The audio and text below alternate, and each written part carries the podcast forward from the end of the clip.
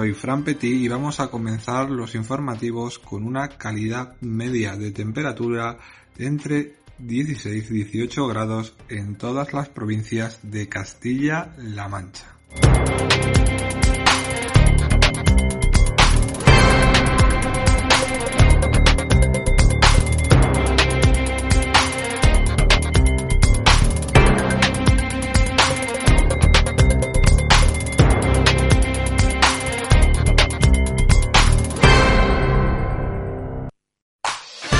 Servicios informativos.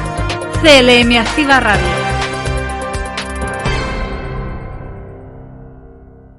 Comenzamos el informativo con las noticias más destacadas de la región, como por ejemplo que Paje eh, debe buscar la mayoría y no ofrecer al electorado repetir el puzzle con Unidas Podemos, o eso es lo que dice. También hay que decir que la mortalidad por siniestros de tráfico en las ciudades baja un 20% en 2021 tras registrar 417 víctimas. Este martes en Ciudad Real se juzgan a un acusado de ciberacoso y abuso sexual de una menor en Tomelloso. El nuevo cuartel de la Guardia Civil de Toledo avanza de forma importante según el ministro Grande Marlasca y una colisión sin heridos entre un tren con 161 pasajeros y un camión en un paso a nivel en Talavera de la Reina. Comenzamos ya. Noticias destacadas de la región.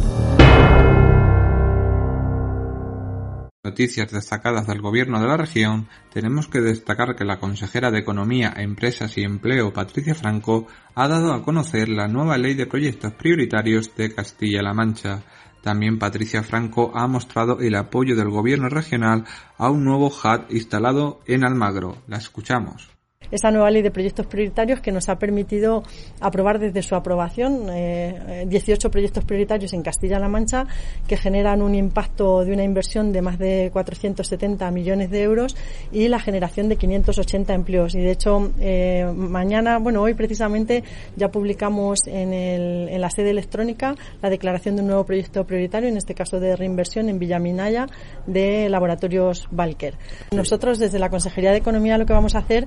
poner todas las herramientas a disposición de la empresa para que el crecimiento sea lo más apoyado públicamente posible, contando con los instrumentos que ponemos a disposición de la inversión privada, que al final es la que nos ayuda a prestar unos mejores servicios y también, en el caso de Almagro y de la región, a generar nuevos empleos. Nuevos empleos que tienen que ver con un componente muy digitalizado, muy innovador y yo creo que con una gran capacidad de internacionalización. Y también hemos hablado con la empresa de algunos proyectos internacionales que tienen entre manos. El presidente Emiliano García Paje hablaba del suelo industrial en Talavera, que están hablando de hacer un diseño al amparo de una nueva infraestructura en el suelo industrial de Talavera de la Reina que va a alcanzar muchísimas oportunidades. Y les decía que a la vuelta de muy poco tiempo llegarán a poner sobre la mesa la operación de suelo que obviamente al margen del Torre Hierro más suelo va a ocupar Talavera y la comarca desde hace décadas. También el presidente ha hablado de abordar asuntos como el alta velocidad tanto en Toledo como Talavera de la Reina, donde siguen una estrategia marcada en una operación de movilidad en Guadalajara capital que en su momento concretará y la prioridad de la A32 en Albacete y tener carril del proyecto en marcha en Cuenca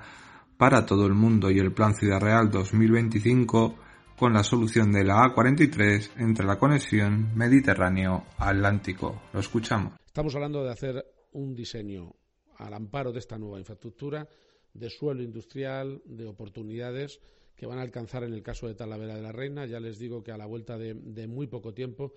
llegaremos a poner ya sobre la mesa la operación de suelo que obviamente al margen de la de Torre Hierro más eh, suelo va a ocupar para Talavera y la comarca desde hace ya décadas y en la que evidentemente aspiramos a concentrar en el sitio correcto multitud de empresas con las que estamos hablando y que tienen vocación de instalación en, en este eje que va, va a ser clave en los próximos años entre Madrid, Talavera, Navalmoral de la Mata, Extremadura, para entendernos, y, Lisboa.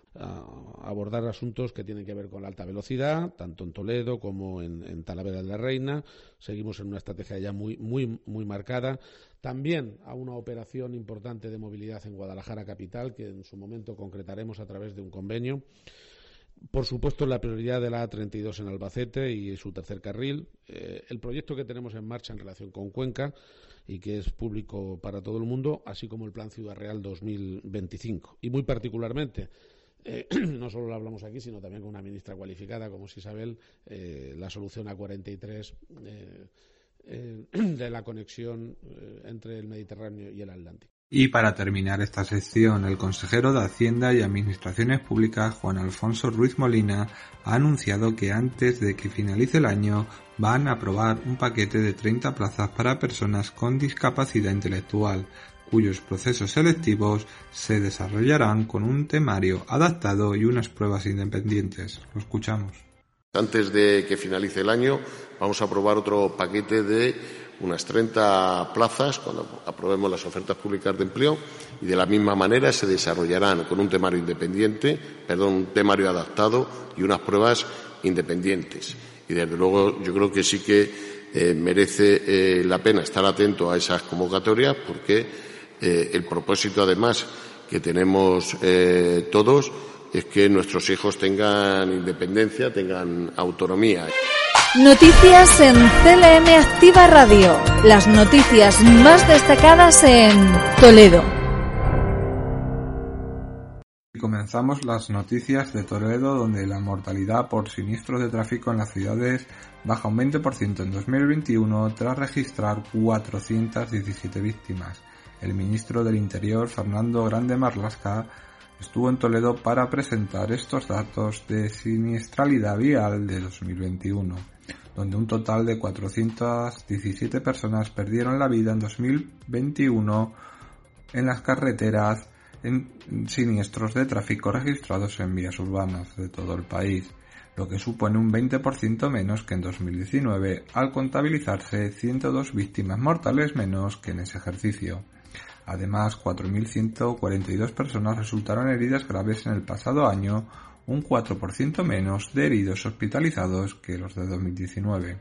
Así lo ha destacado este lunes pasado el ministro del Interior durante la presentación en Toledo junto al secretario general de la Federación Española de Municipios y Provincias, Carlos Daniel Casares y la alcaldesa Milagros Tolón, de los datos consolidados sobre la siniestralidad vial de 2021.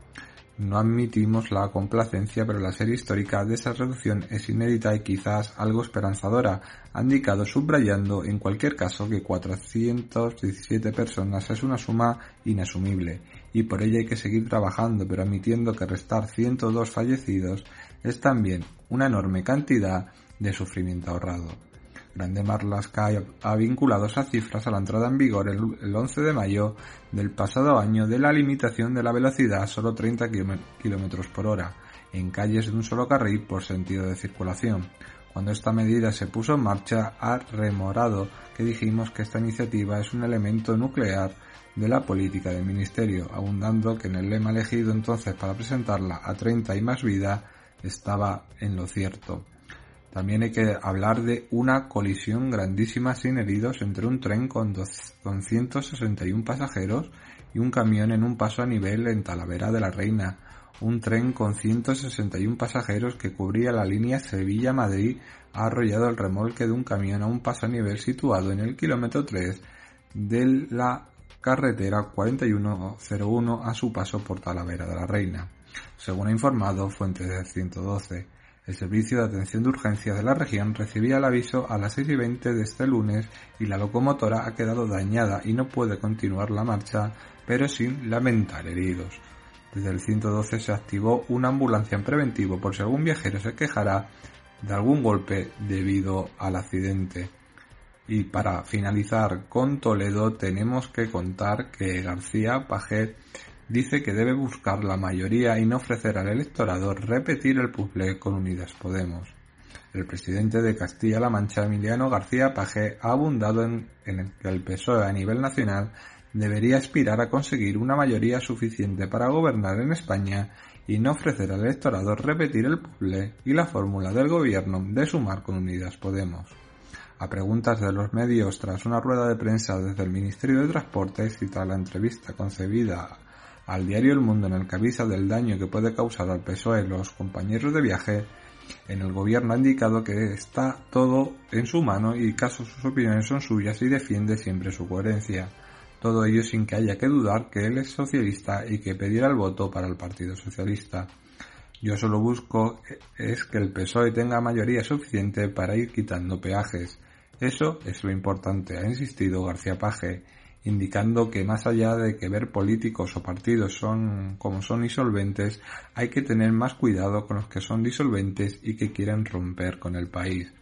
Tal y como has puesto ya en el conclave de Zaragoza, donde expuso este fin de semana que no estaba de acuerdo con algunas cosas, pero aún así no tiene que haber duda del que el cierre de filas está con su partido.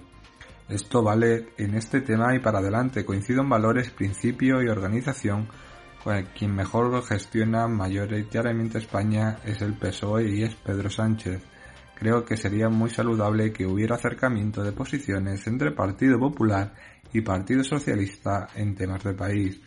Y esto lo digo desde que tengo uso de razón. De todas maneras, mi discrepancia en relación a ese concepto sin, necesidad de hablar en Zaragoza, ya se lo he dicho antes a quien tenía que habérselo dicho, agregado el presidente de la región, Emiliano García Paje. Noticias en CLM Activa Radio. Las noticias más destacadas en Ciudad Real. Y ahora bajamos a la provincia de Ciudad Real, donde la sección segunda de la Audiencia Provincial de Ciudad Real ha juzgado este martes 20 de septiembre a las 10 horas a DVG de 34 años acusado de abusar sexualmente de una menor hija de una mujer con quien vivió durante tres meses. La Fiscalía pide 7 años y 11 meses de cárcel para el encausado por otros delitos de child grooming o ciberacoso sexual hacia la misma persona. Según el escrito,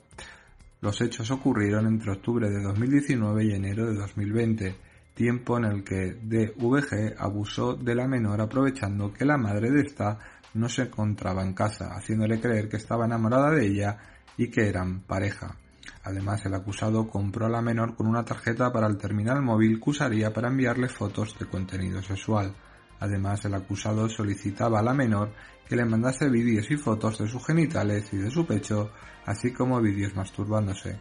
El acusado pedía a la menor que borrase las conversaciones de WhatsApp, así como los vídeos y fotografías para evitar ser descubiertos por la madre de esta. Como consecuencia de estos hechos, la menor ha sufrido tristeza, nerviosismo,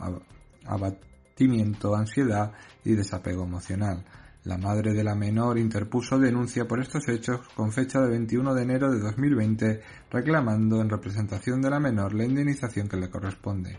Por estos hechos, por los que se le acusa de VG, se enfrenta a 5 años y 7 meses de prisión por un delito de abuso sexual a una menor de 16 años y a la prohibición de comunicarse y aproximarse a ella a menos de 200 metros durante 7 años. Además, la, Fiscalía pide su inhabilitación para cualquier profesión o oficio que conlleve contacto con menores de la edad de 5 años. Tomelloso también hará un despliegue de actividades desde el 30 de septiembre con motivo del hermanamiento con IBI Alicante.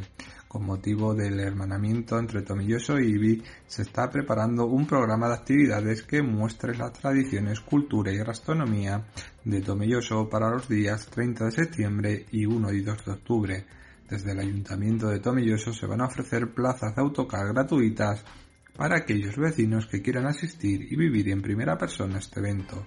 La salida hacia Ibi se va a producir el sábado 1 de octubre a las 8 horas desde el recinto ferial. Para la vuelta hacia Tomilloso se podrá elegir entre la madrugada del sábado al domingo a las 2 horas o el domingo a las 5 horas regresando de nuevo al recinto ferial, ha informado el ayuntamiento en nota de prensa. La plaza de toros de Almadén será la primera hospedería que abra sus puertas de las seis proyectadas en Ciudad Real.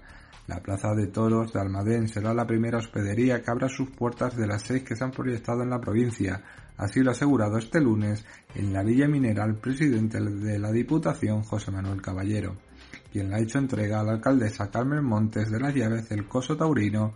tras finalizar las obras financiadas por la institución provincial con el objetivo de contribuir a preservar la joya histórica patrimonial que constituye esta singular y emblemática construcción. A partir de la semana que viene nos pondremos en manos y tendremos manos a la obra para convertir en nuestras potenciales Plaza de Toros en recursos económicos, ha dicho Caballero, quien ha mostrado su satisfacción por contribuir a la rehabilitación de un entorno único en el mundo. Con una inversión próxima a un millón de euros se ha rehabilitado la cubierta de la plaza, salvo dos tramos en los que se actuó en 2015, y también se ha sedentado y consolidado las galerías de madera y se ha dado solución a los problemas de encharcamiento con un sistema de evacuación al exterior, según ha informado la institución provincial en nota de prensa. Y para terminar con Ciudad Real, dos investigados como supuestos autores de sendos delitos de furtivo en Solana del Pino. El Seprona de la Guardia Civil de Puerto Llano ha investigado a dos personas como supuestas autoras de sendos delitos de caza, furtivismo, así como de resistencia y desobediencia a los agentes de la autoridad. La patrulla fue alertada mediante llamada telefónica en el que se comunicó que un coto privado de caza del término municipal de La Solana había varias personas cazando careciendo de autorización del titular cinegético y que además de disparos estaban utilizando luz artificial, ha informado la Guardia Civil en un comunicado. Como consecuencia de la información recibida, la patrulla de protección de la naturaleza se dirigió al lugar montando un dispositivo para localizar a estas personas. Una vez sorprendidos por la Guardia Civil, los investigados se dieron a la fuga para tratar de no ser identificados haciendo caso omiso en reiteradas ocasiones a las indicaciones de qué forma clara se les realizaba. No obstante, como resultado de la investigación, ambas personas fueron identificadas procediéndose a su investigación como supuestos autores de los delitos antes mencionados. Esta práctica ilegal, el furtivismo, viene recogida en el Código Penal y además de la pena correspondiente conlleva la inhabilitación especial para el ejercicio de derecho a cazar. La abundancia de especies cinegéticas, especialmente ciervos y jabalíes, hacen que la provincia sea un destino preferente para la caza y también para los furtivos. Noticias destacadas de la región. Y seguimos nuestro viaje en Albacete, donde Castilla-La Mancha inicia un proyecto de investigación singular que ayudará a crear una red nacional de medicina personalizada.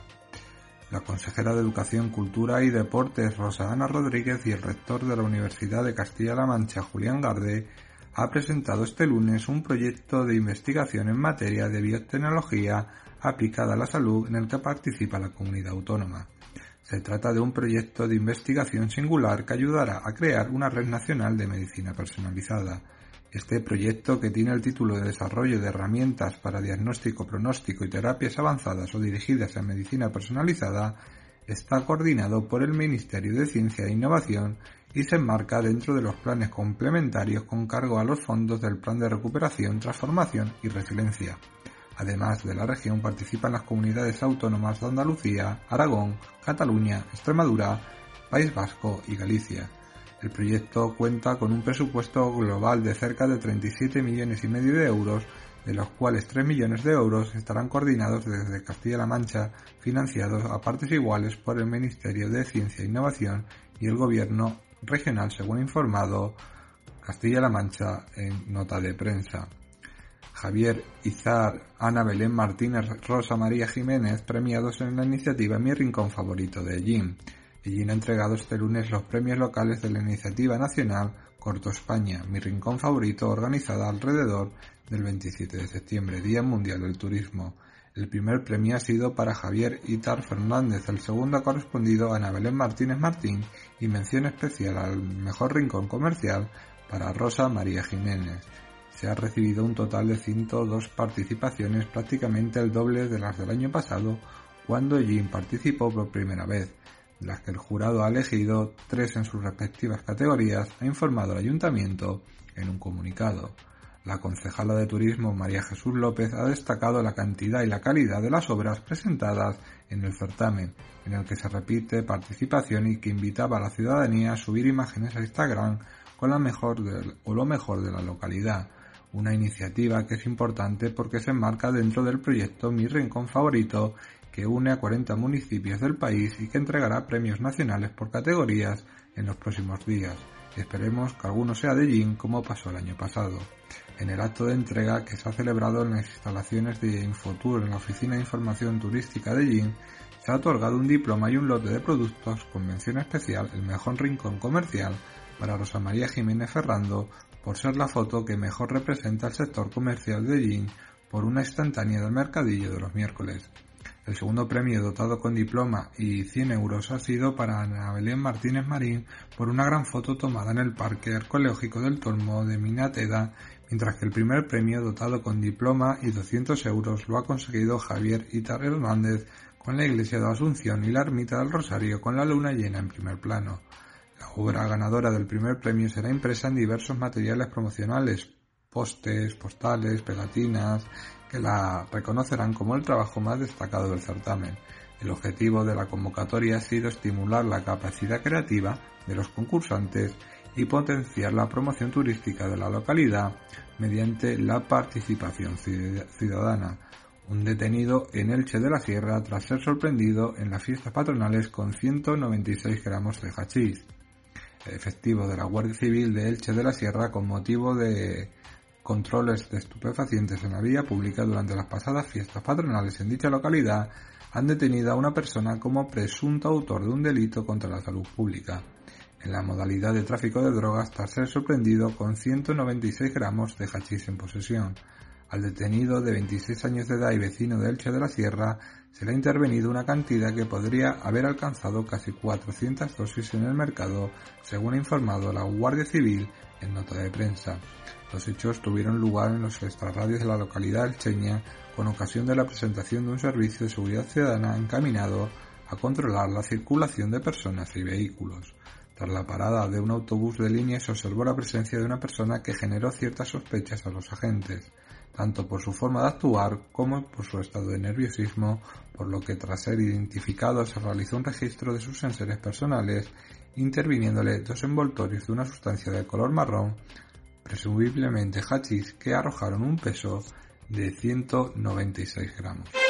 Noticias en CLM Activa Radio. Las noticias más destacadas en Cuenca.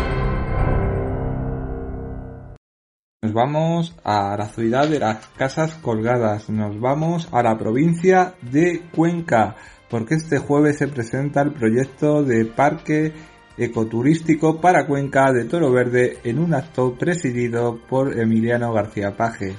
El vicepresidente del Gobierno regional, José Luis Martínez Guijarro, ha avanzado que este jueves 22 de septiembre se presentará públicamente el proyecto de Toro Verde para Cuenca en un acto que contará con la presencia del presidente de Castilla-La Mancha, Emiliano García Paje el alcalde de Cuenca, Darío Dolz, el vicepresidente del gobierno regional, José Luis Martínez Guijarro, y el presidente de Toro Verde, Jorge Jorge, se han reunido este lunes con directivos del COE CIPM Cuenca y de la Agrupación Provincial de Hostelería y Turismo de Cuenca para dar a conocer el proyecto de parque ecoturístico perdonen, que se va a construir en Cuenca, así como para establecer las bases de futuras colaboraciones ya que la empresa puertorriqueña está interesada en buscar proveedores de productos y servicios locales. En este sentido, Jorge Jorge ha señalado que los proyectos de Toro Verde son proyectos sostenibles enraizados en el territorio y que buscan las sinergias con la pequeña empresa local, ha informado al ayuntamiento en nota de prensa. Por su parte, el alcalde de Cuenca ha destacado que por segunda vez en apenas un mes un equipo técnico de Toro Verde visite Cuenca para continuar avanzando en este proyecto transformador. La delegación empresarial ha estado encabezada por el presidente de COE CEPIME Cuenca, David Peña, que ha dado la bienvenida a Toro Verde señalando que este proyecto cuenta con el apoyo y ayuda para lo que requiera de la Confederación, ya que consideran que puede ser importante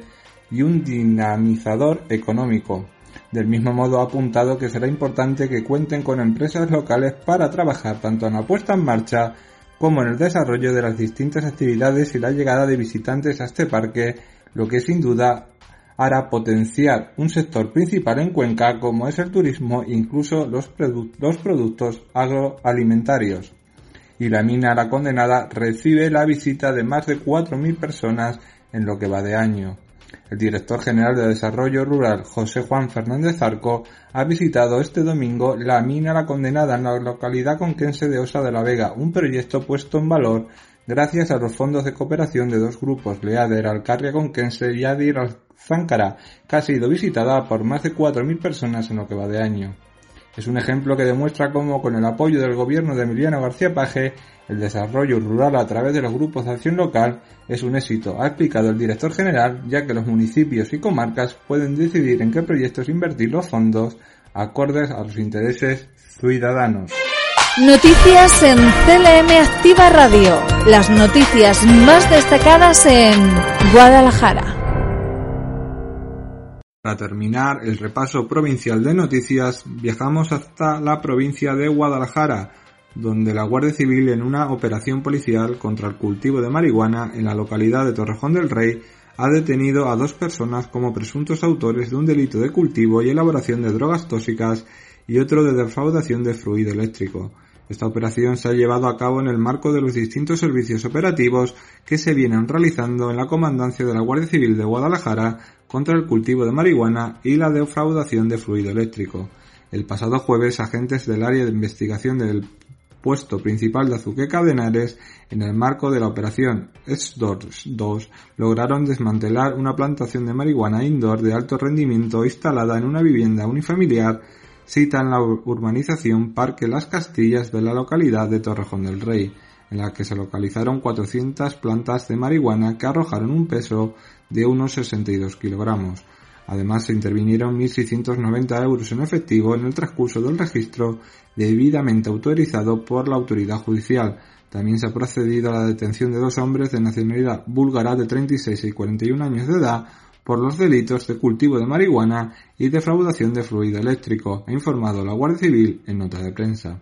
La vivienda se encontraba enganchada ilegalmente a la red eléctrica, estimándose que la cantidad defraudada a la compañía del suministro durante el último año podría ascender a unos 15.000 euros. La firma del segundo convenio de Lactis Nestlé Marcha Malo ya es una realidad para sus más de 500 trabajadores el Comité de Empresa de Lastil Nestlé, Comisiones Obreras, Uso UGT y CESIT y la dirección de esta Joint Venture de Empresas Lácteas han firmado el segundo convenio colectivo de aplicación en su factoría de Marchamalo. Con vigencia desde el 1 de enero de 2021 hasta final de 2024, afecta a las 525 personas que integran la plantilla directa y las que trabajan vía ETT para la Joint Venture en la planta de Marchamalo, unas 30 de media mensual. La negociación se ha prolongado durante más de 20 meses y ambas partes partieron de posturas muy distanciadas. Han mantenido durante todo el proceso una dura confrontación, ha informado el comité de empresa en nota de prensa.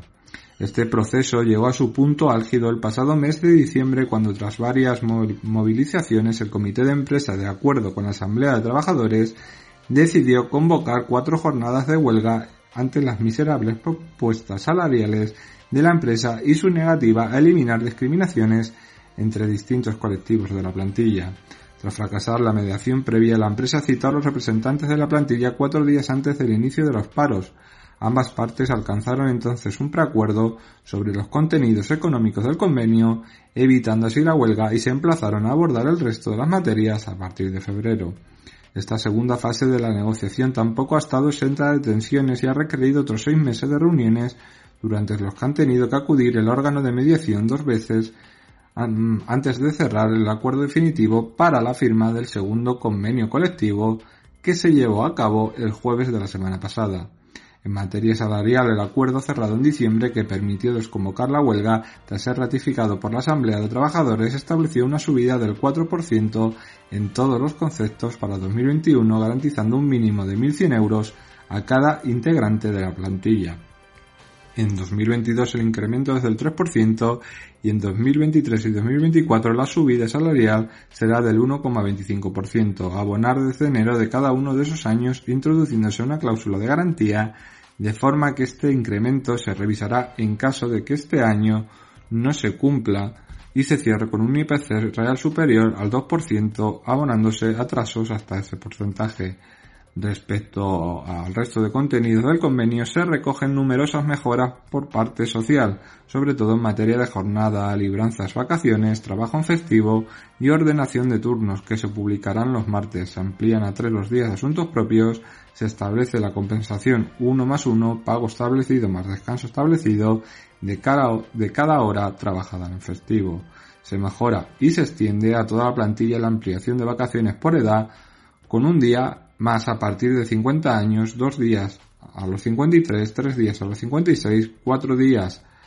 a los 59 y 5 a los 60 y se extiende también a todas las personas que integran la plantilla y que tengan hijos de hasta 12 años, el obsequio de Reyes de 52,98 euros en la nómina de diciembre y estas dos medidas son especialmente relevantes porque hasta ahora solo disfrutaba una pequeña parte de la plantilla.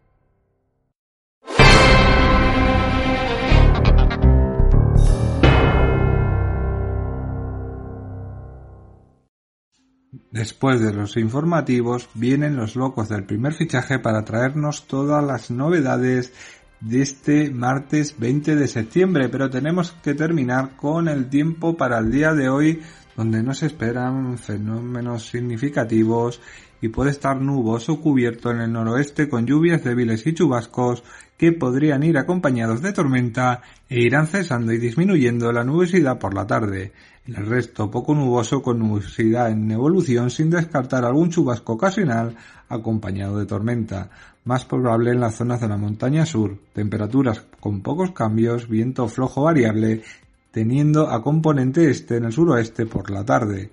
Entre las temperaturas máximas, temperaturas mínimas, tenemos Albacete con una mínima de 16, máximas 31, Ciudad Real mínima de 17, máxima de 29, Cuenca, donde va a hacer más frío, con una mínima de 15, una máxima de 28, Guadalajara, con una mínima de 16 y una máxima de 30, y Toledo, con una mínima de 17 y una máxima de 30. Y hasta aquí, queridísimos oyentes, el informativo de hoy. Que tengan un buen día y hasta mañana.